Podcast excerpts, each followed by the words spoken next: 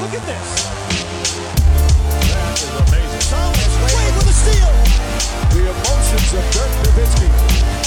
What he's always dreamed of. Hoping to have another chance after the bitter loss in 2006. Watch this play.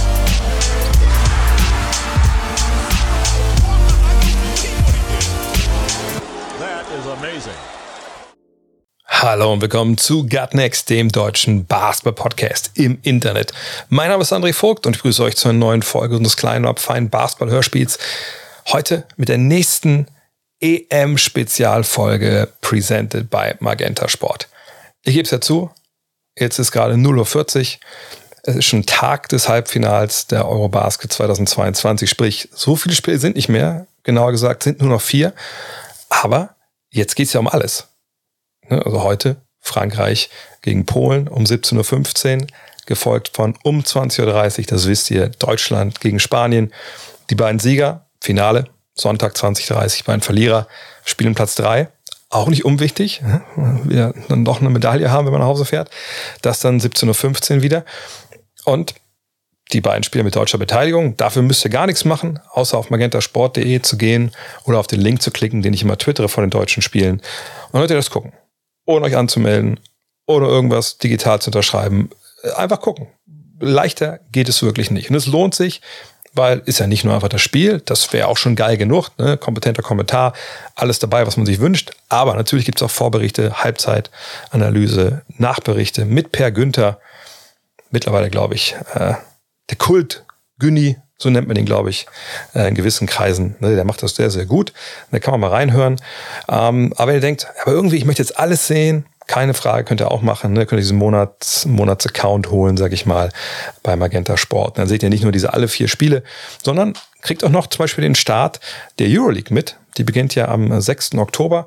Da spielt zum Beispiel Bayern gegen Fenerbahce. Keine so schlechte äh, Partie. Und äh, am 7. dann Alba gegen Partizan Belgrad. Auch das tolles Spiel. Kann ich nur empfehlen. Ne? Das ist nun mal die zweitbeste Liga der Welt. Warum nicht direkt die auch noch mitnehmen? Ist ja alles im Preis inbegriffen.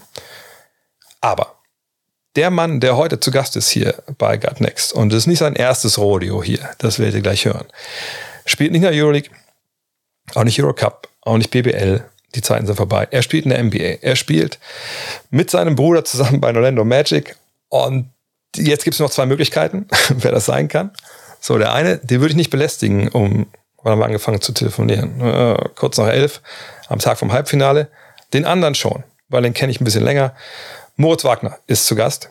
Und wir haben über alles Mögliche gesprochen. Natürlich, wie er diesen Sommer miterlebt hat, wie schwer das für ihn war, in Köln zuzuschauen äh, und dann wegzufliegen. Er ist jetzt ja schon wieder in Orlando, deswegen haben wir uns auch so spät zusammen telefoniert.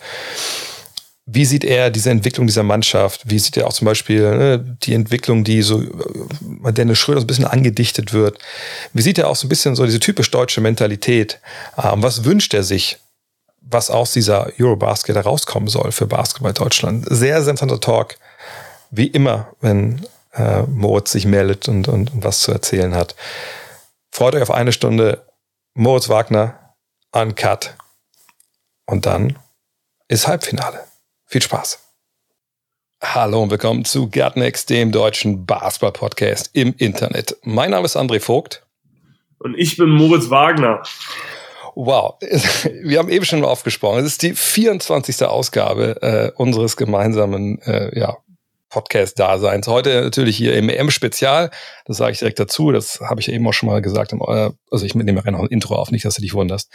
Ähm, aber erstmal, Moritz, äh, wie geht's dir? Du bist nicht mehr in Berlin. Ich glaube, das wissen einige noch gar nicht. Du bist schon in Orlando. Das ist korrekt. Ähm, mir geht's, also, wie soll ich sagen, gibt mehrere Ebenen. Das ist natürlich irgendwie äh, eine komische Situation, ne? Ähm, mir geht's gut in dem Sinne, dass es meinem Fuß besser geht und ich ähm, langsam wieder ein bisschen in den Rhythmus komme, ähm, wieder den Sport betreiben kann, den ich ja gerne bestreibe. Ähm, de dementsprechend geht's mir ziemlich gut. Also es ist schön, wieder so ein bisschen morgens aufzustehen, zur Arbeit zu gehen, nicht mit so einem, mit so einem Walker rumlaufen muss, ähm, mein Krafttraining machen kann, laufen kann ohne Schmerzen und ähm, trainieren kann ganz normal. Und das dauert leider immer alles länger, als man denkt. Ähm, aber ähm, es, es geht in eine richtige Richtung und dementsprechend geht's mir, äh, bin ich, was das angeht, ein bisschen erleichtert. Natürlich blutet das Herz natürlich irgendwo auch mit, ähm, wie man sich natürlich vorstellen kann, weil man hat ja, keine Ahnung, man, man bekommt das ja mit, das ist jetzt, es ist ja schon geil, ne? Ähm, und da wäre man schon natürlich gerne dabei und habe hab, hab ich auch in Köln mitbekommen und das war schon, hat schon echt Spaß gemacht und die Jungs sind ja echt speziell und ich glaube, ich muss nicht erzählen, wie viel mir das bedeutet. Ähm, und natürlich blutet da irgendwo das Herz. Ähm, aber so ist es halt. Was soll ich machen? Also ich, ich glaube, wenn ich du wäre, hätte ich wahrscheinlich schon fünfmal bei, bei swoodoo.de oder so nachgeschaut, ob ich irgendwie einen billigen Flug kriege, falls sie es wirklich ins Finale schaffen. Ge geht dir das auch so oder ist es einfach nicht möglich, dass du selbst jetzt für ein, zwei Tage nochmal zurückfliegst, um dir das anzuschauen? Uh, wow, natürlich habe ich damit geflirtet mit, der, mit, mit der Idee. Ähm, nur die Sache ist, wenn jetzt nichts Verrücktes passiert, mache ich das wahrscheinlich nicht, einfach weil das auch natürlich mental, also es ist ja auch immer ein Ritt, also du kennst es ja selber, es gibt keinen direkten Flug nach Berlin und das sind ja immer so verrückte äh, dann. Ähm, und emotional ist es halt auch ganz schwierig. Ich habe das in Köln gemerkt. Also natürlich willst du fürs Team da sein, aber da möchtest du gleichzeitig auch nicht, dass es um dich geht. Also versuchst dich dann also es ist eine ganz komische Dynamik. Ich glaube, die anderen Spieler kriegen das gar nicht so mit, aber als, als Verletzter, der dann nicht in diesem Zwölferkader drin ist, so ein bisschen so dabei zu sein, aber nicht richtig zu spielen, ist gar nicht so äh, einfach, wie man sich das, äh, wie man sich das vorstellt. Ähm, und dann natürlich auch, wenn man in der Halle da sitzt, ähm, eigentlich ähm, ist es schon ein ganz schöner Kopfweg, ähm, weil man will ja spielen, ne? Also äh, ich bin da die ganze Zeit am Meditieren, damit ich nicht komplett ausraste.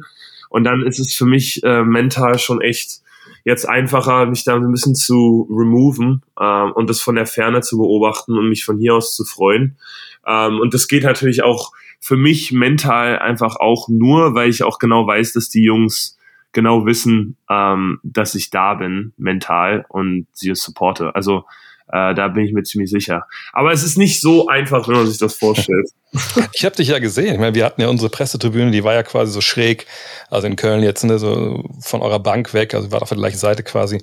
Und ihr, du saßt ja mit, äh, glaube ich, mit Manasser Arne auch und mit ein, zwei Betreuen saßt du ja nicht in, auf der Bank, sondern dahinter quasi in der ersten Reihe. Ja. Und ich habe da echt ein paar Mal rüber geguckt und dachte immer so krass, also ich habe hat glaube ich schon gesehen, das war halt nicht der normale Moritz. So, ne, du warst halt schon irgendwie zumindest von jetzt was Ferndiagnose mäßig nachdenklich, irgendwie wirkst irgendwie angespannt. Äh, habe ich das richtig gesehen? ähm, ja, ist natürlich, ja, was, was angespannt, natürlich bin ich, ich, ich würde nicht anges angespannt ist vielleicht ein ganz schönes Wort. Also ich war ja anges emotional angespannt, weil du bist natürlich, also gerade auch, das ist nochmal eine ganz andere Dynamik, wenn mein Bruder so gut spielt, weil da muss ich echt, ähm, muss ich sehr, sehr viel Energie aufbringen, dass ich ruhig bleibe, ähm, um nicht komplett aus der Rolle zu geraten.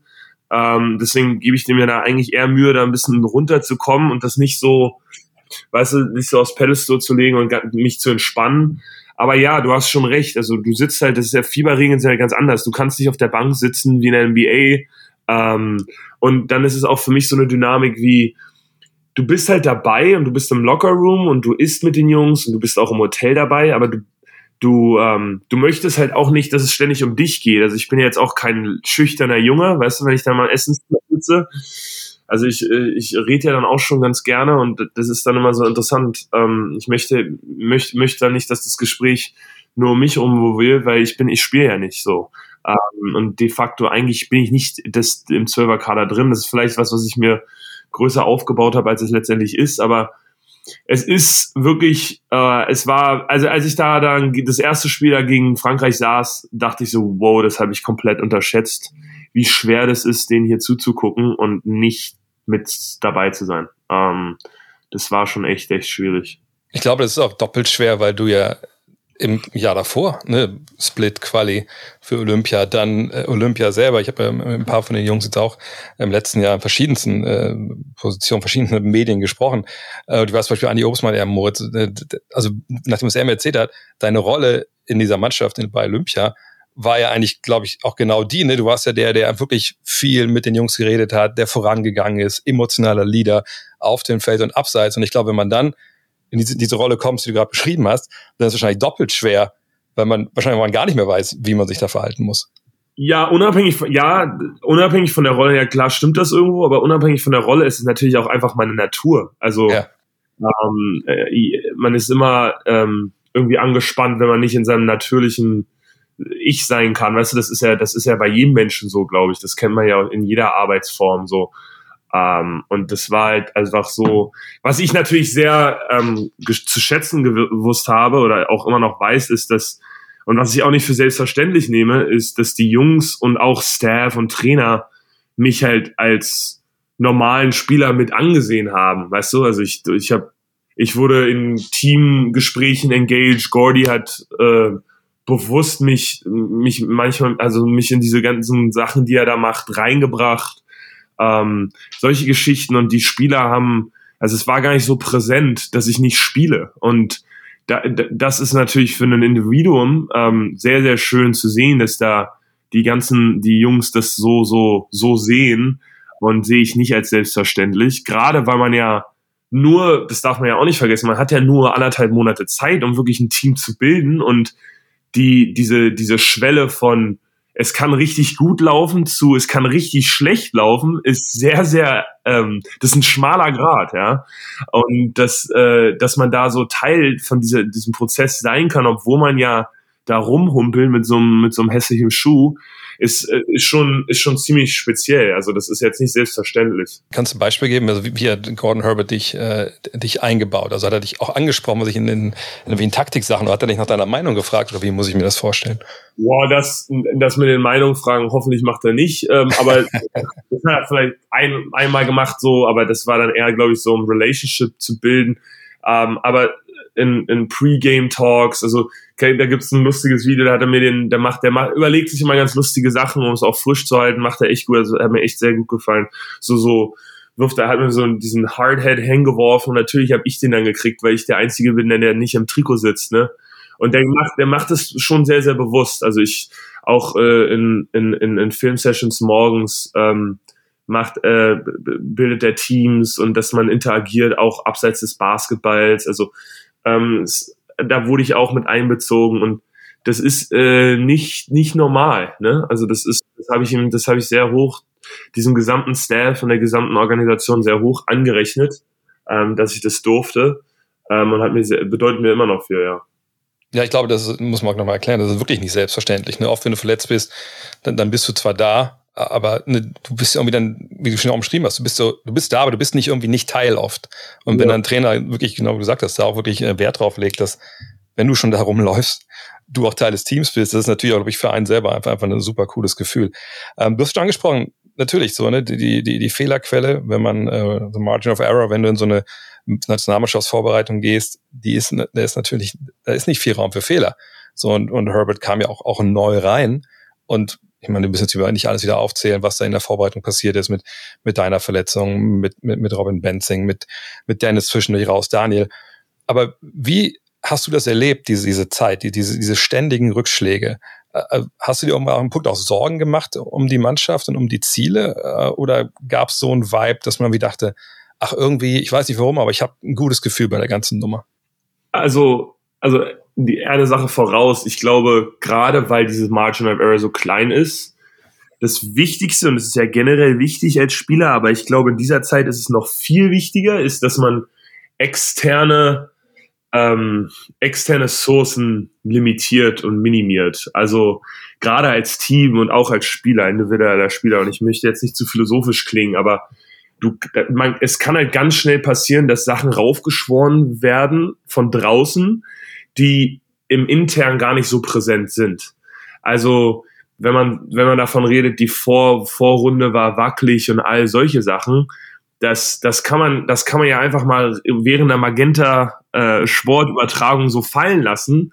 Aber als Spieler und wenn du das dann als Spieler guckst, dann oder da drin bist, dann mm, nimmst du das gar nicht so wahr ähm, als solches, weil du du guckst ja eigentlich nur, du versuchst suchst ja eigentlich nur nach Lösungswegen, um Probleme zu lösen ähm, und bewertest es gar nicht, weil das schränkt eigentlich deine Leistung ein, weißt du was ich meine und deine Performance komplett. Das heißt, du versuchst als Spieler ja gar nicht oder als Team das zu kategorisieren, weil das steht ja eigentlich nur im Weg. Das heißt, ich fand, ich habe das auch letztes Jahr ähm, gemerkt bei den Olympischen Spielen, dass du, du, du versuchst sozusagen dann die, die, die Medien so ein bisschen auszuschalten, weil das ist, ähm, das kann ganz schnell passieren, dass, dass man kategorisiert wird. Und ich sage jetzt nicht die blöden Medien oder so, aber man versucht es einfach zu spielen und was kommt, nimmt man mit und wenn nicht, dann geht man halt ohne einen verletzten Spieler weiter, weißt du, was ich meine? Und das passiert dann einfach so und so entwickelt man sich dann und dann, was man hat, hat man und mit da, damit geht man dann ins Turnier rein und geht da aber auch mit einer, mit einer gewissen Selbstbewusstsein ran. Also ich finde es schon wichtig, dann auch zu sagen, okay, also was jetzt auch nicht unbedingt die deutsche Mentalität ist, da können wir gerne drüber nochmal reden, aber ähm, wir, wir gewinnen, ja, also wir kommen hier hin, und gewinnen. Und das ist keine Überraschung, sondern ähm, wenn man mit dieser Mentalität an diese äh, Lösungswege rangeht, dann findet man auch einen Weg. Ähm, und natürlich braucht man in jedem Sport und jedem Turnier auch ein bisschen Glück, das gehört dazu. Aber ähm, als Spieler nimmst du das gar nicht so wahr. Also. Aber genau, genau darauf wollte ich hinaus, weil ich bin der Teil der Medien. So, ne? Und es ist ja so, dass natürlich für mich, so, so wie im Fall mit Robin Benzing, ich habe mit Robin ja auch den Podcast gemacht. Ich wollte aber wissen, was da passiert ist. Ne? Wollte das irgendwie auch dann nach außen bringen und damit alle auch die Geschichte halt so hören, wie sie zumindest jetzt in, dem Fall aus Robins Sicht passiert ist. Ähm, aber genau was du gesagt hast, ne? als Team ist es ja so, du kannst ja nur Basketball spielen. Und, und oftmals, wenn du dir Gedanken über diese Dinge machst und, und dich dann runterziehst, dann, dann beeinflusst das ja auch dein Spiel. Und ich glaube, was ich sehe in dieser Mannschaft, ne, vor allem jetzt auch in dieser Vorrunde, ich meine, in der, in der WM-Quali, ne, das hat man gewonnen und so, ne, und das Spiel gegen Slowenien war natürlich auch super. Aber ich glaube, was ich echt gesehen habe, ist wirklich dieses, ich glaube, meine Frau würde sagen, dieses intrinsische Selbstbewusstsein, dass äh, ich hatte den Eindruck, dass ihr als Mannschaft, ich zähle mal jetzt dazu, gewusst habt, okay, nee, wir sind schon gut. Also wir sehen im Training, das funktioniert, äh, das hat gegen Slowenien funktioniert. Wir fahren mit einem Selbstbewusstsein nach Köln das eigentlich gut ist, egal was vorher passiert ist. Und dann war Daniel ja auch dabei. Das ist ja nochmal ein Booster, ob ich man kriegt. Einfach, wenn dann einer wirklich zurückkommt, der wichtig ist. Und ich glaube, dieses Selbstbewusstsein ist auch wirklich ein, ein großer Grund dafür, wie es bisher gelaufen ist, oder? Ähm, ja, ein Selbstbewusstsein sowieso. Und ich glaube, dafür muss es auch gewisse Rollen geben ähm, und gewisse Führungspersonen ähm, im Team, die das ausstrahlen, an denen sich die anderen orientieren können. Ähm, und da können wir auch nochmal drüber reden, aber ich glaube, das ist ganz wichtig und das sieht man hier auch sehr, dass Leute okay sind mit ihren Rollen und die annehmen. Und ich glaube, also wem man auch crediten muss, da kann man natürlich in erster Linie die Spieler dafür Credit geben, aber auch die Trainer. Und dass die alle okay sind mit der Rolle, die sie haben. Und ich glaube, das ist sehr, sehr wichtig. Ähm, ich glaube, das ist sehr, sehr wichtig bei solchen Geschichten. Und dann natürlich auch, dass die Führungsspieler so eine so ein, so ein, so ein Selbst, Self-Esteem ausdrücken und dann auch weitergeben an die Spieler. Ähm, aber ich glaube, ich glaube auch, es, es, ist ja nie eine Talentfrage, ne? Also, dass wir als deutsches Basketballnation jetzt nicht ähm, talentiert genug war, sind, ist ja nie die Frage gewesen. Ich glaube, das steht außer Frage. Ich glaube, es ist schon eine Mentalitätsfrage. Ähm, und ich, ich bin, ich habe ja das Privileg, ein anderen professionellen Basketballer in meinem Haushalt zu haben. Und mit dem rede ich sehr, also mit Franz rede ich sehr viel über solche Sachen. Ähm, und es ist schon sehr, sehr interessant, wie so gewisse Sachen im deutschen Basketball halt schon da sind, die andere Nationen halt nicht haben oder anders. Also die Slowenen, die sind halt da hingefahren. Jetzt hat es lustigerweise gestern nicht geklappt.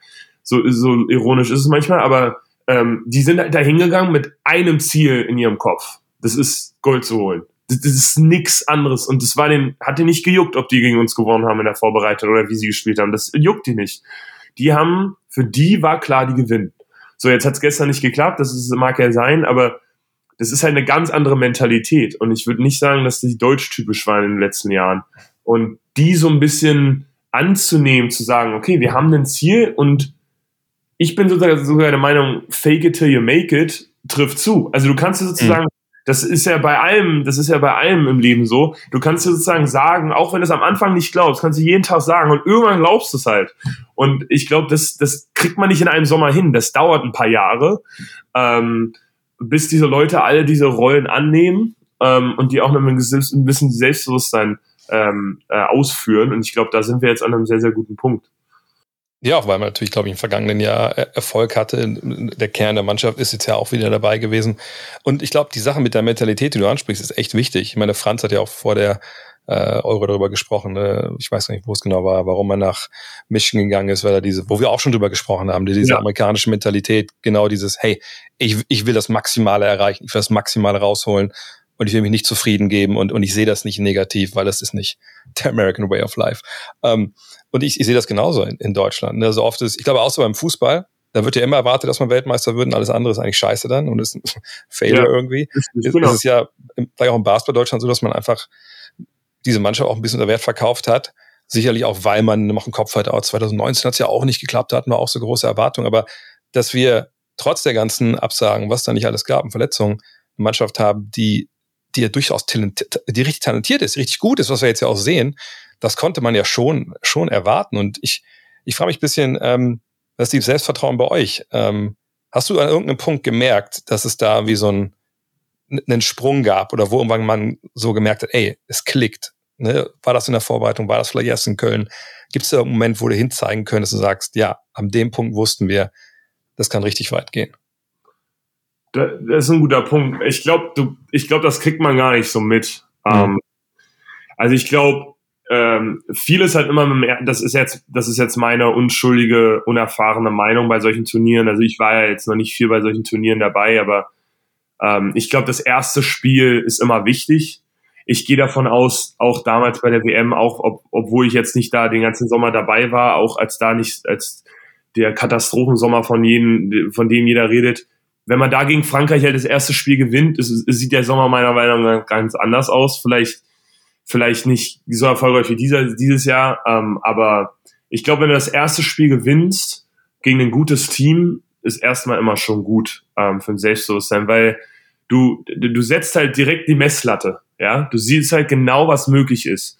Und ähm, das ist dieser Sommer genauso, also du, du, du kreierst ein Selbstbewusstsein für dich selber, was du dir auch nirgendwo anders holen kannst. Du musst Spiele gewinnen. Und es muss schnell gehen, weil das, das kriegst du nur dadurch, meiner Meinung nach.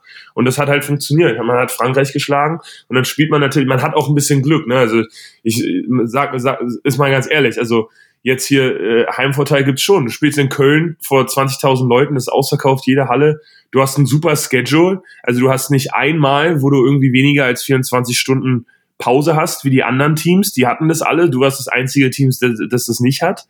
Ähm, das, das, das spielt alles mit rein. Du spielst dann Bosnien, wahrscheinlich eins ein schwächeres Team in der Gruppe, direkt nachdem du Frankreich gespielt hast. Also von dem Selbstbewusstseinsmittel schon so ein bisschen, okay, wenn wir Frankreich erschlagen, jetzt schlagen wir Bosnien auch noch. Jetzt stehst du 2-0 in der Gruppe da und spielst auf einmal gegen Litauen, die komplett müde sind und gewinnst in Double OT. Und ich glaube, das war so ein bisschen der Punkt, wo man gemerkt hat, okay, ähm, die, jetzt sind wir richtig da. Ähm, das hat man, glaube ich, schon gemerkt.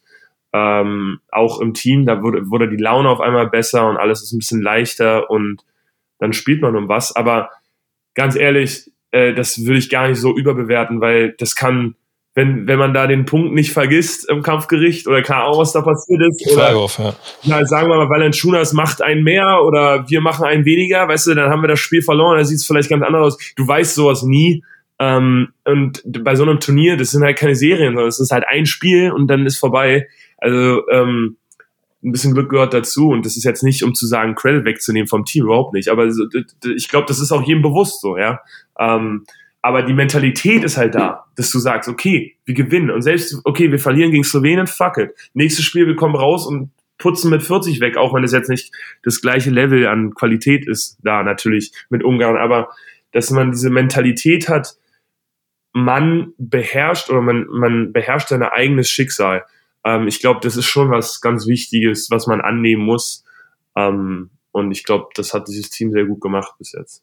Ja, und man muss ja auch sagen, ich glaube, das Spiel in Griechenland war ja auch kranker Ausdruck von diesem Selbstbewusstsein. Aber da können wir gleich auch drüber sprechen, weil ich möchte einmal noch mal kurz über Litauen reden.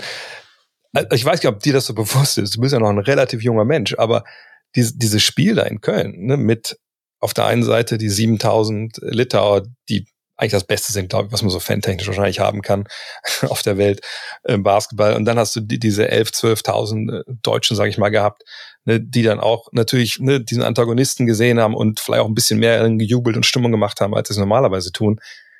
Das war, ich habe das ein paar Mal schon gesagt, das, das war auf jeden Fall das größte Basketballfest, was wir jemals auf deutschem Boden gehabt haben. Vielleicht sogar in ganz Europa, weil du hast ja nie ne, wirklich zwei Fanbases, die vielleicht bei Euroleague Final Four, aber da hast du ja, es ist ja auch nicht so, dass dann alles immer voll ist. Also das war so ein Erlebnis. Ich, ich bin so froh, dass ich da dabei sein durfte. Dass auch noch dann Double Overtime war, das kam ja noch mal oben drauf, dass man auch gewonnen hat. Aber wie hast du das erlebt? Ist rein so als einer, der da war. Also war das auch was Besonderes für dich oder hast du irgendwas Vergleichbares im Kopf zu diesem Spiel und dieser Stimmung? Ähm, oh ja, also definitiv. Ich, und natürlich fällt es uns als, als jüngere Spieler, wo, zu denen ich, oder unerfahren, sage ich jetzt mal, zu denen ich mich jetzt einfach mal dazu zähle, schwer, das in historischen Kontext zu packen, weil das ist natürlich die erste EM, die wir so ein bisschen richtig miterleben und dass die noch nie in Deutschland oder dass äh, in Deutschland auch ist, so wie sie jetzt ist. Und ähm, natürlich fällt uns das schwer, aber das hast du schon gemerkt. Also mich hat es tatsächlich ein bisschen an College erinnert. Mhm. Ähm, so auch Final Four mäßig, weil es ging ja komplett ab. Ähm, dann für mich natürlich war das Spiel auch sehr, sehr speziell, weil Franz hat natürlich unglaublich gespielt. Und dann ist es für mich immer so ein bisschen, also ich bin es ja gewohnt auf NBA-Level, wenn er so gut spielt, aber auf dem Level ist er ist irgendwie schon anders, weil es ist schwieriger zu scoren. Und ähm, wenn er dann so eine Show abzieht, dann ist das, dann muss ich mich wirklich, ähm, ich weiß gar nicht, wie ich sagen soll, aber ich muss mich wirklich ähm, äh, ein bisschen zurückhalten, weil äh, das schon sehr, sehr schwierig, also nicht schwierig ist, aber es ist schon viel dann, ne? So emotional, so alles zu verstehen. Dann muss man so ein bisschen, dann bin ich aktiv dabei, mich zu beruhigen. Ähm, und, und das alles einfach zu genießen äh, und weniger zu bewerten. Das, aber also ich, ich fand es sehr krass. Also das Spiel hat auch echt Spaß gemacht zuzuschauen. Ähm, ich ich fand es krass, weil man hat halt gemerkt, dass die Teams komplett müde waren, beide. Also es war ja äh, Back-to-Back -back für beide Spiele. Äh, Litauen hatte einen Nail beide am Tag vorher verloren, wenn ich mich nicht irre. Also die, das war, beide Teams waren völlig K.O. Ähm, und haben halt einfach nur gekämpft, bis sie nicht mehr konnten. Ähm, es war schon sehr, sehr sehr, sehr schön mit anzuschauen. Und natürlich auch da, ne, wenn man verliert, sieht's anders aus, aber man hat halt gewonnen und das hat halt das Turnier so ein bisschen geprägt, dieser Sieg. Ja, und dann sagt mir der irre Maodo, ja komm mit Teamhotel, wir machen direkt Podcast eine Stunde. Ich so, ey, bist du sicher, dass du das direkt nach dem Double Overtime Spiel noch vor Treatment machen willst? Also ja, ja. Aber habe ich auch noch nie erlebt. Das hat den Abend recht bei mir auch abgerundet, muss ich sagen. ähm, aber wo du Franz ansprichst, da müssen wir drüber sprechen, weil, wie gesagt, wir machen nicht den ersten Podcast hier. Und ich kann mich noch erinnern, dass wir immer mal drüber gesprochen haben, über ja, dein Verhältnis zu Franz, nennen wir es mal so, weil, naja, du bist weggegangen. Wie alt war er da? 14, 15? Als du ja, in den USA bist? Junger. Ich Und, war 18. Ich bin ja 18 geworden, das heißt, er war ja. 13, 14, ja. Alles klar, okay. Und ich weiß, dass du immer zu ihm gesagt hast, naja, ähm, das hat dann auch unsere Beziehung so ein bisschen, war auf einmal ganz andere, weil ich, ich war halt weg und, und er ist in der Zeit quasi erwachsen geworden und dass dich immer überrascht hast, wenn du ihn dann gesehen hast im Sommer, oh krass, bist du gewachsen, so keine Ahnung, wie, wie, wie reif ja. bist du geworden? Ja.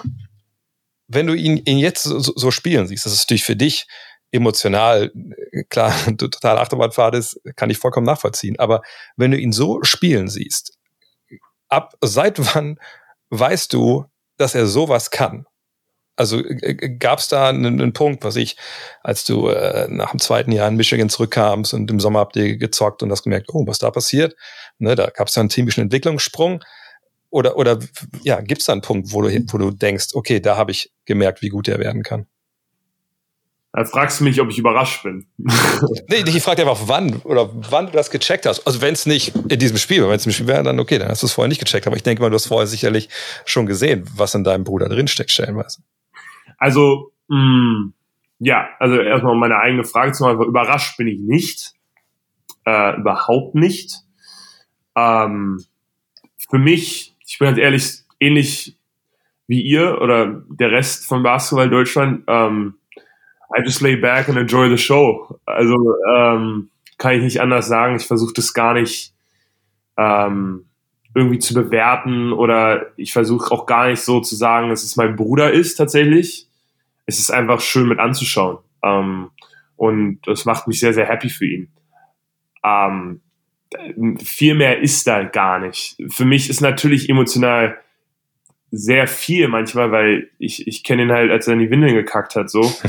es ist halt schon, das ist halt schon manchmal schwierig zu verstehen, bei mir selber schon noch, dass ich in der NBA spiele, dass mein kleiner Bruder in der NBA spielt und dann solche Sachen abzieht da es ist manchmal nicht easy und dann gucke ich zu meinen Eltern und wir hatten da eine, eine Box irgendwie ge, ge, äh, uns äh, in Köln reserviert und da, da sind da keine Ahnung, 20 Leute von uns, die da Franzis Namen schreien und komplett ausrasten und die kenne ich halt außerdem wir klein sind so und unsere Großeltern sehen das. Also es ist schon sehr, sehr viel emotional. Wenn du das Geile am Spielen ist halt, dass du dich darum ja gar nicht kümmerst, ne? Also mhm. du musst dich um sowas ja gar nicht sorgen, aber wenn du dann da daneben sitzt, dann ist das ja alles viel präsenter, weil du, du musst jetzt dich nicht um die Pick-and-Roll-Coverage irgendwie mit, damit auseinandersetzen oder mit Balance-Shooters, sondern du guckst ja nur. Ähm, also es gab jetzt keinen Moment, wo ich wusste, das kann er. Also aber es überrascht mich jetzt überhaupt nicht, äh, wenn ich ganz ehrlich bin, weil das Talent hat man ja schon sehr, sehr früh gesehen. Ähm, ich bin froh, dass er gesund ist. Ähm, und wie er arbeitet und wie reif er ist, das sehe ich ja on der Tag-für-Tag-Basis. Ähm, deswegen, also überraschend tut mich das, da bin ich ehrlich gesagt ziemlich entspannt. Aber wie gesagt, du bist weg, da war 13, aber, aber da wirst du ja nicht gesehen haben oder erwartet haben, dass das alles so läuft. Also, also gab es nicht irgendwie einen Sommer, wo du nach Hause kamst und ihr habt, wie gesagt, gespielt und du hast irgendwie gemerkt, oh krass, da ist, da ist was passiert, da ist ein Sprung passiert. Oder ist das bei ihm einfach so eine, sagen wir, so eine schleichende Entwicklung gewesen, äh, dass man das gar nicht so wahrgenommen hat, dass er auf einmal auf ein neues Level gekommen ist? Ja, also ich glaube, er war schon immer der talentierteste, der dabei, also und das sage ich jetzt gar nicht arrogant als großer Bruder, aber ich glaube, das war schon immer klar, dass der, da kannst du jeden Trainer fragen, dass der einer der talentiertesten, wenn nicht der talentierteste Junge war, der da gespielt hat. Ähm, das war immer schon sehr, sehr früh klar. Du weißt halt bei jungen Spielern nicht, wie das funktioniert. Ne? Also du kann, kannst ja als Jugendtrainer, du gäst ja so ein bisschen, das hängt ja so viel vom Spieler, der Spieler selber weiß ja nicht mal, was er wird. Ähm, ich glaube, Franz hatte dann natürlich auch enormes Vertrauen von, von, ähm, von Aito. Ähm, und ich glaube, in dem Jahr hat man dann schon gemerkt, okay, wenn er auf dem, auf dem Level so konstant eine Rolle ausüben kann, dass da noch weit nach oben geht. Ich von einem reinen Skill-Level, was mich ein bisschen überrascht hat, da bin ich ganz ehrlich, ist, dass er so skilled mit dem Ball ist. Also nicht, dass ich ihm das nicht zugetraut hätte, aber das habe ich einfach noch nie so gesehen, dass er im Pick and Roll auch aktiv zu scoren versucht und nicht was du schon sagst, diese Cutthroat-Mentalität. Also das, das, hat, das hatte ich halt in Europa nie den Eindruck, dass er das hatte, weil er dieses Veterane hat, dass er das Spiel zu sich kommen lassen hat. Und manchmal habe ich die Alba-Spiele geguckt und habe gesagt, werf den verdammten Ball. und jetzt ist er in Orlando und, und average, keine wie viele Würfe er average, aber er, er, er wirft. Also er ist sehr, sehr aktiv. Manchmal könnte er es immer noch mehr machen, aber er ist schon sehr aggressiver Spieler geworden und hat einfach einen sehr guten Mix zwischen diesen beiden Dingen er lässt das Spiel sehr gut auf sich zukommen und dann hat er auch den Skill, das aber auch an sich zu reißen. Also ist schon sehr, sehr beeindruckend, dass ähm, das in so jungen Jahren das zu beobachten. Ähm, aber das war, glaube ich, allen klar, dass der vom Talent, also ich, ich, das ist jetzt, glaube ich, kein Hot Take, ja, eines der besten deutschen Talente ist, die wir hatten. So, das war, glaube ich, schon immer klar. Das hatte man auf jedem Level gesehen. Der war halt immer verletzt und hatte immer mit seinem Knie zu tun. Und äh, da bin ich halt sehr, sehr froh, dass er gesund ist. Und ähm, ja, aber ansonsten überrascht mich das gar nicht. Was ich einfach so letztes Jahr in der NBA nicht so wirklich wahrgenommen habe, war einfach so sein, sein Eurostep. Weil ich habe sowas, ich, ich wüsste nicht, wer den so bringt. Weißt du, weil ich meine, wenn du normal so einen Eurostep machst, dann ist es ja so, dass ja oft so ausladende Schritte, so aller Ginobili, so nach rechts oder nach links, damit man halt um Verteidiger rumkommt. Und dann hast du ja irgendwie nie so wirklich diesen Lift noch nach oben, sondern du, das Gute an dem Step ist ja, dass du einfach die Richtung wechseln kannst. Aber bei Franz, der, der tanzt dadurch. Ich. Naja, was man vergisst bei Franz, was man bei, vergisst bei Franz, weil er nicht so groß spielt, aber der ist ja riesig. Ja, ne? genau, das ist es ja. Ist er 2,6 Meter sechs ist er, ne? Ja, viel größer. Er ist 2,8 Meter, acht, würde ich sagen. Genau auch sein, ja. ja. Also das, das, das sind halt so Sachen, wo ich denke, krass, mit der Länge und wie gesagt, mit dieser, dieser Leichtfüßigkeit, Ne, ja. Das ist, glaube ich, genau das passende Wort. Das, selbst für einen kleineren Spieler wäre das immer noch verrückt, so, ne? dass er das jetzt so macht, äh, ist einfach, ist einfach absoluter Wahnsinn, einfach auf, auf, auf diesem, auf dieser Bühne, auch mit diesem Selbstverständnis. Und ich glaube, das, das kriegst du auch nur mit, mit, mit Selbstvertrauen, wenn du merkst, dass es klappt. Und dann, und selbst dann hast du nicht dieses Selbstverständnis, dass du Janis einfach ein Dreier ins Gesicht wirft, wenn er vor dir steht. Ja, das mit dem Wurf ist halt auch so, also ja, also das sind, das sind halt so ein bisschen, also da muss ich jetzt auch aufpassen, was ich sage, weil es ist mein kleiner Bruder und der, der wird dann hier mit mir am Essenstisch setzen, deswegen kann ich jetzt nicht publik ihn zu hoch in den Himmel loben, aber natürlich nicht. Nee. Also das sind ähm, das das sind dann schon, da denkt man, da schüttelt man sich, also das sind dann einfach Star-Sachen, ne? Also das sind ja. dann schon so Sachen, ähm, das hat dann auch nichts mehr mit, ähm, das kann man dann auch nicht mehr erklären. Das sind dann einfach, manche Leute sind einfach anders. So, Weißt du, was ich meine? Also das, äh, das sieht man ja bei anderen Spielern auch. Ähm, wo, das kannst du nicht erklären. Also da kannst du äh, erzählen, wie du willst, was er trainiert hat und so. Ähm, manche haben das einfach und wenn er dann solche Sachen macht, äh, ich glaube, der war, ist gar kein einzigen Dreier gegen Griechenland, den er nicht aus dem Dribbeln genommen hat, so, ja. Ähm, dann, dann, dann denkt man schon, okay, da, also da, da kannst du nicht, das kannst du nicht erklären. Das hat er einfach so. Punkt. Und ähm, das ist als großer Bruder sehr, sehr, also es ist beeindruckend zu beobachten. Ähm, es macht, es, es macht mich sehr, sehr happy für ihn. Ja.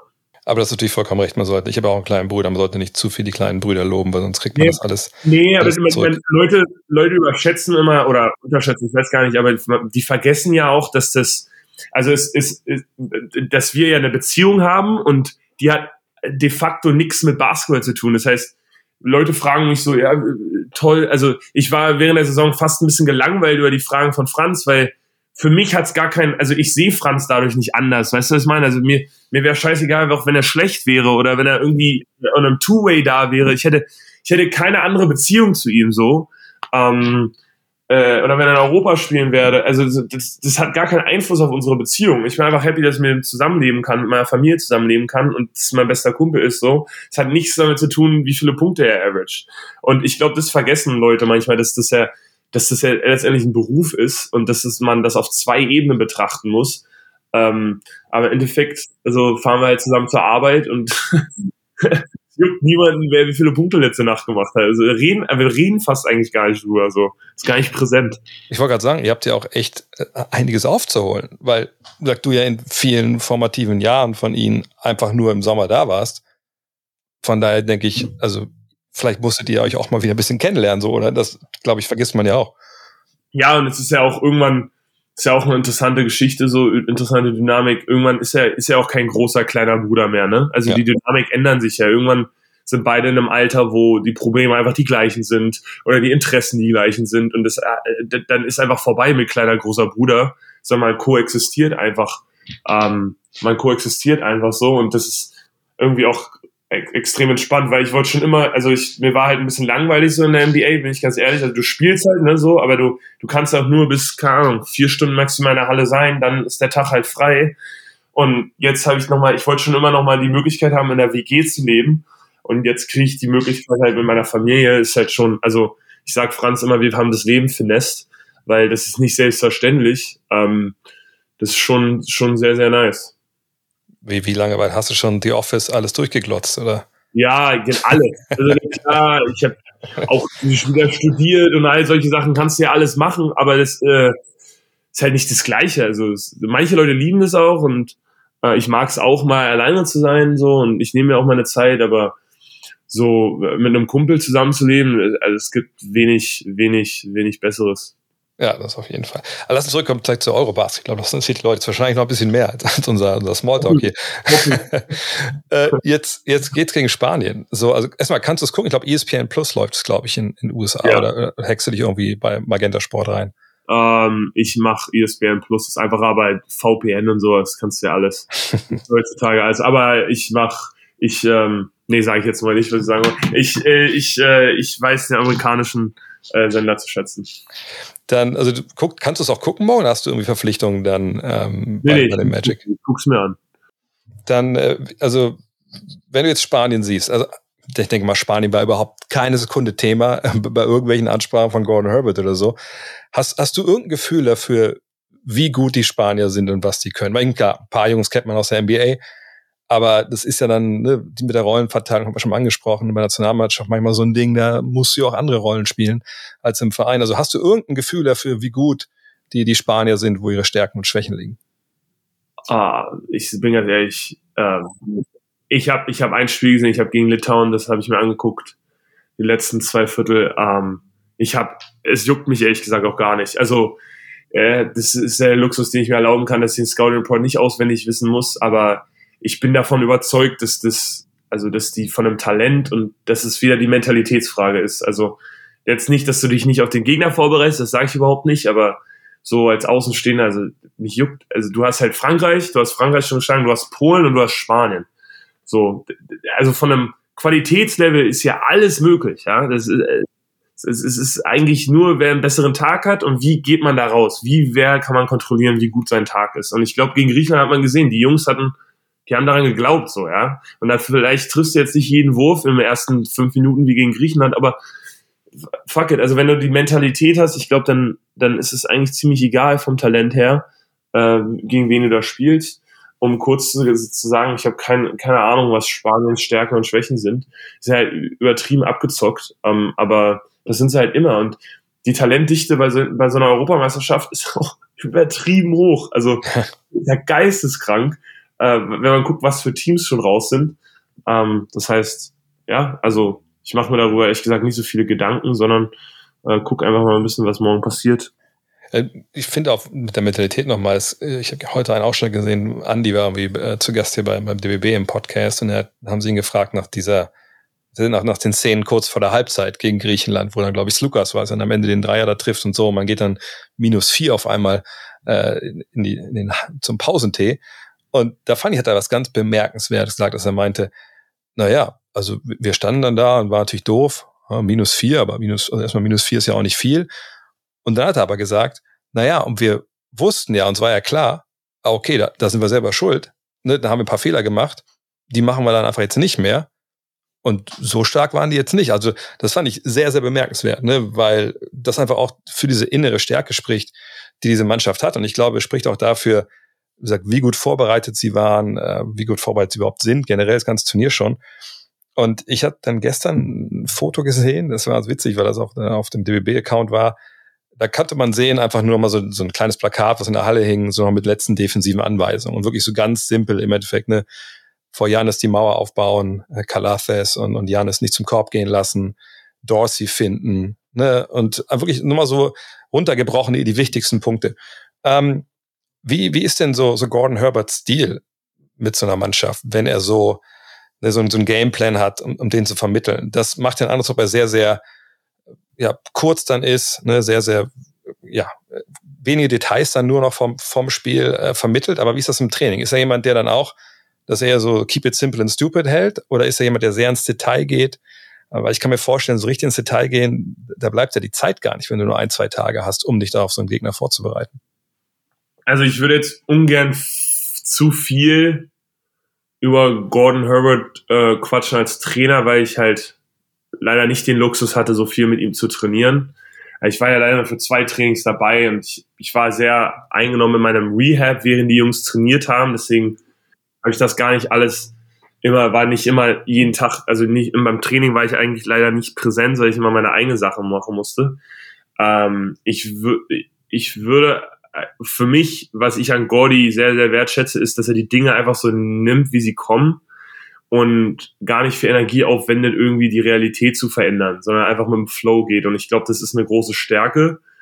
Ähm, und also ich, ich, ich, also ich habe mich sehr gut mit ihm verstanden. Ich finde, das ist ein sehr, sehr cooler Trainer ähm, und es funktioniert ja anscheinend auch. Ich finde, generell von außen wird manchmal ein bisschen überbewertet, ähm, wie detailreich man, also natürlich bereitet man sich vor, aber also nichts geht erstens über Selbstbewusstsein und zweitens kann ja auch das gerade in so einem Turnier das menschliche äh, Gehirn im Moment kannst ja auch gar nicht so viele Informationen aufnehmen. Also wenn ich da jetzt, das ist ja in der NBA genauso, wenn ich jetzt irgendwie vier Spiele in der Woche habe, kann ich ja jetzt nicht irgendwie äh, über jedes Team zehn Informationen mir merken und dann stehe ich da in der Zone und muss irgendwie rechnen, sondern du, ähm, ich glaube, das ist schon eine Kunst, das so zu simplifieren, dass der Spieler eine gute Balance zwischen ich überdenke jetzt nicht und ich habe genug Informationen, um äh, sagen wir mal, es sind drei Keypunkte, äh, die ich mir merken kann und die auch wirklich verinnerlichen kann und auf die konzentriere ich mich und auf die wettest du halt auch ein bisschen, ne? Also, das siehst du in der NBA ja auch. Also Milwaukee Bucks wettet darauf, dass keiner außer die Main Guys Dreier trifft, so. Und stellen sich halt in die Zone. Sind seit fünf Jahren gefühlt das beste Zonenverteidigungsteam. Und die wetten halt darauf. Manchmal, also gegen Milwaukee, ich, sag, ich liebe gegen Milwaukee zu spielen, weil die Dreierlinie komplett frei ist. So, die wetten halt darauf, dass du verlierst, äh, dass du nicht triffst. Manchmal funktioniert, also meistens funktioniert das wunderbar, aber manchmal funktioniert es halt nicht. Und dann nehmen sie das, aber im nächsten Spiel sind sie dann wieder dabei. und machen die gleiche Sache. Also das ist mein Lieblingsbeispiel. Aber so ist es bei der EM dann halt auch. Ne? Also du musst halt dann vertrauen, dass das, worauf du wettest, funktioniert. Und ähm, gegen, gegen Griechenland hat es funktioniert. Also so, also ich glaube, so, so detailverliebt kann man da gar nicht rangehen. Ähm, natürlich, äh, als Spieler ist es dann manchmal fast andersrum, dass du vergisst, wie viele Details die Coaches tatsächlich wissen und wie viel sie dir nur, nur mitgeben, damit du halt nicht dieses Gefühl hast, überfordert zu sein. Das vergessen, glaube ich, ganz viele, dass hinter den Kulissen sehr, sehr viel mehr gearbeitet wird, als letztendlich vermittelt wird. Weil dieser Prozess rauszufiltern, was wichtig ist und was sekundär ist, ist ja auch sehr, sehr langwierig und anstrengend. Und ich glaube, da muss man den Coaches halt Credit geben, äh, inwieweit die das machen. Ähm, aber also ich bin großer Believer darin, zu simplifieren und den Gameplan einfach zu behalten. Ja, vor allem, genau wie du sagst, also wenn du anfängst, auf dem, gerade in der Verteidigung anfängst, großartig nachzudenken, dann ist der Mann hinten Backdoor weggegangen. So, dann, da gibt es ja, genau, nichts nachzudenken. Ne? Du willst ja auch instinktiv spielen, so, ne? Also ja. das ist ja ähm, letztendlich auch sehr, sehr wichtig, ja. Dann wollte ich noch einmal über Dennis sprechen, weil das ist momentan so ein Talking Point, der würde wie rauf und runter genudelt. Ich merke das ja auch, ne? so jede zweite Frage, die ich irgendwie bekomme, jetzt hier für Fragen-Podcasts, immer so, ja, Dennis, äh, der hat sich total verändert, äh, ist ein ganz neuer Typ und so. Und ähm, ich, ich weiß immer nicht, also weil klar, ich, ich bin nicht so nah dran gewesen 2019. Das war ja alles in China oder halt äh, in, in Tokio sowieso nicht. Und ich frage mich immer, ja, ist das jetzt aber so eine sprunghafte Entwicklung oder war, also ich meine, von den Zahlen war das immer gut. Leadership, dachte ich eigentlich vergangenes Jahr, als er da in Splitter vor Tribüne war bei euch und so, das schien ja auch alles okay zu sein. Du hast ihn ja zumindest jetzt mal in, in, ja, in zwei Sommern näher erlebt. Hat sich da was verändert oder ist, ist Dennis der gleiche, der zum Beispiel auch im vergangenen Jahr war? ähm, ja, also wie gesagt, ich limitiere ja so ein bisschen meinen externen Input. Also ich kriege gar nicht so richtig mit, was da draußen gesprochen wird. Aber in der ah. Vorbereitung warst du ja auch dabei, da ist man als Leader ja auch schon einig. Ich, also, ich wollte gerade sagen, ich krieg's natürlich trotzdem irgendwie mit. Also ja. bin natürlich auch gefragt und mich nervt das ehrlich gesagt ein bisschen, weil ich halt mit der Person Dennis Schröder halt eine sehr gute Beziehung habe. Ich ihn als einen sehr angenehmen Teammate erlebe ähm, und ich ihm persönlich sehr, sehr viel Credit gebe. Dieses, ähm, diese Mentalität, von der wir gesprochen haben vorhin und auch, ich habe gesagt, dass Leute, also das meine ich damit explizit auch, dass es muss halt Rollen geben, mit denen Leuten äh, content sind und happy sind. Und ich gebe Dennis da sehr, sehr viel Credit, weil er das halt seit Jahren ähm, bringt, jeden Sommer. Diese, diese Attitude von wegen, ähm, wie soll ich sagen, ich will, will sie nicht anti-deutsch nennen, aber dieses, dieses, was mich halt stört manchmal an der deutschen Mentalität, und da rede ich oft mit Franz drüber, dieses Hauptsache ähm, nicht zu viel erwarten. Ja. Und ähm, es gibt ein legendäres Toni Kroos Interview nach der Champions League, äh, wo er gegen, ich glaube, Liverpool Champions League gewonnen hat, ich weiß nicht, und wird erstmal gefragt, warum es in der ersten Halbzeit nicht lief und ob, warum er einmal dritter Probleme hat, anstatt da, und der hat gerade gewonnen, die Champions League so. Äh, das ist das, das und Toni Großheimer merkt direkt, dass du Deutsch bist, weil das ist halt genau diese Mentalität. Also dieses, das Glas ist halt halb leer. Und ich glaube, da drehe ich niemandem auf die Füße mit, wenn ich das jetzt so observiere. Und das ist mir, je länger ich in Amerika bleibe, schon fällt mir das immer wieder auf. Und das finde ich irgendwo schade. Und ich, ich muss Dennis sehr, sehr, oder ich möchte Dennis sehr viel Credit geben, dass er das halt aufs Feld bringt, dass das halt nicht die Mentalität ist, sondern wir kommen hier hin und wir spielen, um zu gewinnen. So. Und wenn euch das nicht gefällt, dann sorry. Aber das ist unsere Mentalität. Und so trainieren wir, so spielen wir. Da wird halt manchmal ein bisschen Shit geredet. Das ist völlig okay. Wir machen als Team was. Es ist uns wichtig. Ich meine, Dennis hat mir im Februar geschrieben, dass er sich auf, auf die EM freut. Solche Sachen, also so, das sind, das sind, also, ähm, ich weiß gar nicht, ich will mich ungern aufregen, aber das sind so, weißt du, das sind so Sachen, die man, glaube ich, draußen nicht sieht und ähm, ich kann ich kann es nicht beurteilen, verändern. Ich weiß auch gar nicht so richtig, was damit gemeint wird. Ich habe ich hab immer schon eine sehr gute Beziehung mit dem Kollegen gehabt ähm, und schätze ihn, weiß ihn sehr wertzuschätzen, weil er halt auch wahrscheinlich die schwerste Rolle im Team hat. Also ist halt der Go-To-Guy, der sehr, sehr viel Verantwortung auf seine Schultern nimmt und das auch möchte. Ähm, und verantwortlich dafür ist, dass alle Würfe bekommen, dass alle happy sind, verteidigt, ähm, ist ein emotionaler Leader. Also es ist ein extrem schwerer Job und er ist halt im Fokus. Ne? Es ist halt einfach dahin zu kommen und mal zu überraschen und mal 20 zu droppen und im nächsten Spiel dann nicht mehr, weil du halt nicht im Fokus bist, dann redet keiner drüber. Aber wenn du halt schlecht spielst, dann ist es und im Fokus stehst, dann ist es dann ist es schwierig, weißt du, was ich meine? Wenn ja. du jedes Spiel wieder im Fokus bist. Und die Rolle hat Dennis und die nimmt er an mit, mit einer erhobener Brust und macht das jeden Tag und ähm, ich gebe ihm da sehr, sehr viel für Credit für. Also ich finde auch, dass es ist, ich meine, bietet natürlich ja auch mit, mit den Geschichten, die es da früher gab, auch immer noch so eine gewisse Angriffsfläche und viele Leute, weißt du, die Leute wissen nicht mehr, wie er 2019 in, in, in Shenzhen gespielt hat, aber die wissen, die kennen die Stories mit der Moneybag in Tel Aviv und was ich, und die kennen die Flexgang Stories und so. Ne, und ich glaube einfach immer, dass das bei vielen, diese Geschichten, die sie noch im Kopf haben, die auch passiert sind, immer dann auch das erlauben, dass das aufs Spielerische ausstrahlt. Wo ich mir denke, das ist aber nicht zulässig. Ne? Das eine sind Themen für, für die Bunte und für die Bild. Und das andere sind Themen ne, für Basketball, wenn man das gucken will. Und sportlich, da kann man auch ne, diskutieren, da kann man auch anderer Meinung sein, das ist alles okay. Aber gerade wenn man jetzt auch drauf schaut, wie beständig er ja auch ist und, und, und, und wie er einfach auch spielt, da gibt es eben keine Angriffsfläche. Und da muss man sagen, hey, das ist wahrscheinlich der beste Dennis Schröder, den wir gerade sehen in der Nationalmannschaft. Und das kommt mir auch mal bei diesen ganzen Diskussionen um, ach, der ist ja besser als früher. Aber ich denke, ich, A, könnte es nicht beurteilen und B, lassen einfach freuen, dass es einfach jetzt geil läuft, er vorangeht.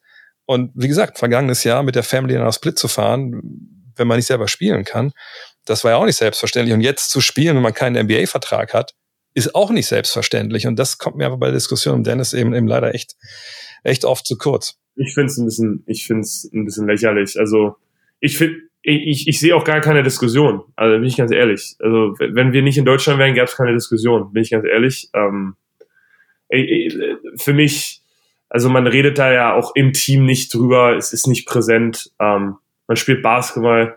Man mag sich. Also ich, ich, ich, ich, ich, ich, ich verstehe es nicht. Ich pack da auch keinen. Es ist, es ist nicht präsent. Wirklich nicht. Ähm, und äh, das ist eher so ein bisschen so ein Symptom für ein größeres deutsches äh, Phänomen, was ich immer mehr beobachte, was, was auch völlig okay ist, aber es ist halt irgendwo schade, wenn das gegen eine Person geht. Jetzt haben wir uns beide in Rage geredet, so ein bisschen. Lass uns einfach drüber reden nochmal. Morgen gegen Spanien. Ähm, also ich bin auch der Meinung, jetzt, das Ziel muss jetzt sein, Gold zu holen. Also alles andere das kann passieren sicherlich, aber das, das ist ja das Ding. Man muss jetzt sagen, hey, wir wollen Spanien, wir müssen Spanien schlagen, müssen diese fucking Goldmedaille holen. Und ich denke so, wenn, wenn, wenn, wenn die Jungs auch rangehen, wir haben beide, sind beide mit der Arbeit von Spanien nicht vertraut, von daher können wir jetzt keine, keine Preview abgeben. Ähm, aber lass uns vielleicht abschließend noch einmal äh, über einen reden, den hatte ich ja auch schon im Podcast und äh, gefühlt ist er der, der präsenteste Mann in dieser ganzen Organisation momentan, äh, zumindest auf Instagram. Du kannst wahrscheinlich schon denken, von wem ich spreche. Wenn du jetzt Arne Krastolberg sagst. Dann ja, natürlich. und zwar, ich, ich habe sowas, ehrlich gesagt, noch nicht erlebt, dass das wirklich so der Typ, der am, sagt man so Nationalmannschaft, am präsentesten draußen ist, der die meisten Einblicke liefert äh, und fast schon so ein Star in seiner eigenen Rolle geworden ist, dass das der Krafttrainer ist. Und ich habe ihn in Hamburg interviewt und ich stand Gewehr bei Fuß auch direkt da in, im Hotel ins, in den Kraftraum zu gehen und mir einen Supercup zu schenken und selber ans Eisen zu gehen, ähm, weil er einfach, keine Ahnung, das ist einfach ein sehr, sehr, ich habe es sprudelnd genannt, glaube ich, im Podcast, ein sehr, sehr sprudelnder Typ ist. Wie wichtig ist so einer? Da würdest du sagen, also Maudak sagt, das ist ein Spinner. äh, ist der wichtig für Nationalmannschaft? Wenn ja, wie? Oder würdest du sagen, nee, der, der schraubt eigentlich nur die, äh, die Scheiben auf die Hanteln und im Endeffekt sucht er nur Instagram-Fame? Ähm, so, wie beantworte ich denn das jetzt? also erstmal, ja, es ist ein Spinner, ähm, definitiv. Die Social Media Sache, ja, die kann man jetzt finden, wie man möchte. Da muss man ja, ähm, ich, ich, ich sag jetzt, rede jetzt einfach mal von einem, von einem, von einem Element von äh, Energie und solche Sachen. Die Frage finde ich ehrlich gesagt sehr, sehr wertvoll, weil da hat er einen großen Wert fürs Team, glaube mhm. ich, dass er halt manchmal geht er mir auch extrem auf den Keks und ich glaube, da spreche ich für jeden im Team, aber das gibt ja auch irgendwie ein gewisses Leben in so, in so eine Mannschaft rein, die man tatsächlich auch braucht. Ne? Also es ist jetzt auch nicht einfach so irgendwie im Spätsommer äh, irgendwie in Hotels zu sein ähm, die, die ganze, den ganzen Sommer und sich irgendwie auf Spiele zu konzentrieren. Man, man opfert ja schon auch was, ne? Ähm, und da auch ein bisschen Spaß an der Sache zu haben, ist schon wichtig. Und äh, das Wichtigste ist natürlich auch, dass er weiß, was er tut. Also seine, Ja. wie du meinst, also er hat schon Ahnung so und ähm, er ist auch in Kontakt mit uns übers Jahr und ist neugierig, neue Sachen zu lernen, kennenzulernen und so. Und da gebe ich ihm schon extrem viel Credit und es macht auch großen Spaß. Ähm, ich, ich würde jetzt lügen und ich weiß, dass es jetzt hört. Ähm. Er freut sich auch über den einen oder anderen Instagram-Follower. Das, ja, das glaube ich auch. Nein, aber ähm, nein, ähm, ich, ich liebe Arne. Ja, also ist schon ist ein geiler Typ und das gibt, glaube ich, ist natürlich, wie gesagt, also bei Olympia war es schon krass, weil du bist halt so ein bisschen drei Wochen eingesperrt miteinander in diesem Village und man muss halt schon klarkommen miteinander. Und ähm, was ich auch mag, ist, dass er das halt diese Routine, dass er das vorlebt. Also das macht er wirklich. Ähm, ich weiß nicht, warum er jede, St- jeden Tag eine Stunde Fahrrad fährt, keine Ahnung, aber das macht er halt. Und der gibt dir das halt vor und der labert halt nicht nur, sondern er macht's halt auch. Ähm, und ich glaube, als jemand, der ja selber sehr, sehr viel redet, kann ich das schon sehr, sehr hoch wertschätzen. Ähm, und äh, freue mich auch immer mit ihm zusammenzuarbeiten jedes Jahr. Wir haben jetzt auch nach Orlando eingeladen, hoffentlich kommt er, mal sehen. Ähm, ja, keine Ahnung, ob es direkt Flüge aus Köln gibt, aber ähm, wenn die Haie Pause haben, vielleicht hat er mal. Da müssen wir abschließend äh, das klären. Also ich, ich denke wirklich mittlerweile, wir holen Gold. Also ich, ich, ich weiß nicht, ich weiß warum, weil wir einfach geilen Basketball spielen, aber ich bin wirklich komplett, und wahrscheinlich jinx ich jetzt alles, äh, ich, ich, ich würde sagen, wir holen Gold. Aber ich denke, wir sind jetzt quasi die stärkste Mannschaft, die noch übrig ist. Ich habe hab ein super gutes Gefühl und, und ich hoffe aber, dass das klappt. Äh, würdest du da mitgehen oder, oder hast du, hast du irgendwie Sorgen, bist du ein bisschen jittery, wenn du jetzt ans Halbfinale, Finale denkst, eventuell? Ich bin ehrlich gesagt ziemlich entspannt. Also ich, ähm, ich es gibt so einen schönen Spruch, ähm, die Leute gehen zum Sport, weil sie nicht wissen, wie es ausgeht. Sepp Herberger, natürlich, ja. Ähm, ich möchte dem nicht äh, ankämpfen und jetzt irgendwie eine Prediction geben. Ich, es war sehr ein großes Spaß, den Jungs zuzuschauen äh, gegen Griechenland. Also hat es wirklich gemacht, ähm, weil du halt auch einfach merkst, die haben Bock so, ne? Also die, die genießen das, die sind da in ihrem Element, die sind zusammen, das macht echt großen Spaß so. Ähm, also Predictions, ich bin selbst, ich sag mal so, selbst wenn wir m- morgen verliert oder im Finale verliert und jetzt nicht zweimal hintereinander gewinnt, mh, ich finde da, also, und wenn, wenn das jetzt noch nicht angekommen ist, dass Basketball sexy ist, auch in Deutschland, dann weiß ich nicht. Ähm, das ist für mich eine Sache, die sehr, sehr wichtig ist und die auch nicht nur durch eine Heim-EM präsent sein sollte, dass dieser Sport auch in Deutschland sehr, sehr sexy sein kann und dass man da nachhaltig ähm, Spaß mit haben kann. Ich glaube, das ist sehr, sehr wichtig zu verstehen für alle Beteiligten, die da in Köln und Berlin sitzen und zuschauen und auch die, die, dass das halt auch in der Tagesschau rankommt, wenn man gegen, gegen Griechenland spielt. Und weißt du, was ich meine? Dass es auf RTL läuft, im Free TV. Solche Sachen, die sind für mir fast, also das, das bedeutet mir sehr, sehr viel, dass sowas passiert, weil ich glaube, das muss halt ankommen. Ähm, und da kann man jedem, der da mitarbeitet, Credit geben, dass die, die Bedeutung wächst in Deutschland von diesem Sport. Ähm, und das finde ich ist sehr, sehr wichtig und ähm, darüber freue ich mich mit am meisten. Ja, ich habe das ja auch schon ein paar Mal gesagt. Am wichtigsten ist mir immer, dass, wenn das jetzt vorbei ist, egal ob es mit einer Medaille endet oder mit nur mit Platz vier, was wir nicht hoffen, dass im Endeffekt mehr Kinder Basketball spielen. Das Ja. ist für mich die, die, die, die wichtigste Währung von allem. Weißt du, was ich meine? Das, wenn, wenn das am Ende rauskommt, dass wir, was ich, genau, 5000 neue Basketballkinder haben äh, im nächsten Jahr, dann hat, war das ein voller Erfolg. So, und alles andere ist, ist nice to have, aber das müssen wir haben. Ja, sowas, und ich glaube, sowas ähm, merkt man ja auch, ähm, merkt man ja auch, dass sowas kann halt nur die Nationalmannschaft. Also Ja. die Bedeutung von deutschem Basketball ist halt die ba deutsche Nationalmannschaft. Das ähm, du kann, man, da kann man ja auch verschiedener Meinung sein, ob man jetzt jemand ist, der gerne für sein Land spielt und mit dem Adler auf der Brust so. Also so bin ich gar nicht drauf. Ähm, das sehe ich gar nicht so. Für mich ist es eher so eine, so eine Bedeutung zu schaffen, da wo du herkommst. Und das kriegst du halt nur mit diesem Team hin, ähm, weil da gucken es halt alle und damit verbinden sich alle. Ähm, und das ist halt der, der größte gemeinsame Nenner. Und dementsprechend hat das eine riesen Bedeutung für deutschen Basketball, logischerweise. Und ähm, das finde ich, ja, also das finde ich schön zu beobachten und hoffe ich, dass das weiterhin so, so bleibt. Das ist doch ein, ein, sehr, sehr schönes Schlusswort. Moritz, hat mal wieder echt, echt Spaß gemacht, war viel zu lange, äh, dass wir uns nicht gesprochen haben. Dann wünsche ich dir, ich wünsche dir einen entspannten Halbfinaltag morgen, dass, wir, dass wir uns beide nicht aufregen müssen, ich nicht in der Arena und du nicht zu Hause, sondern einfach genießen können, wie wir damit 15 gewinnen oder so. Und dann natürlich auch, auch ein, ein tolles Finalwochenende. Danke dir, danke dir, Ander. Mach's gut.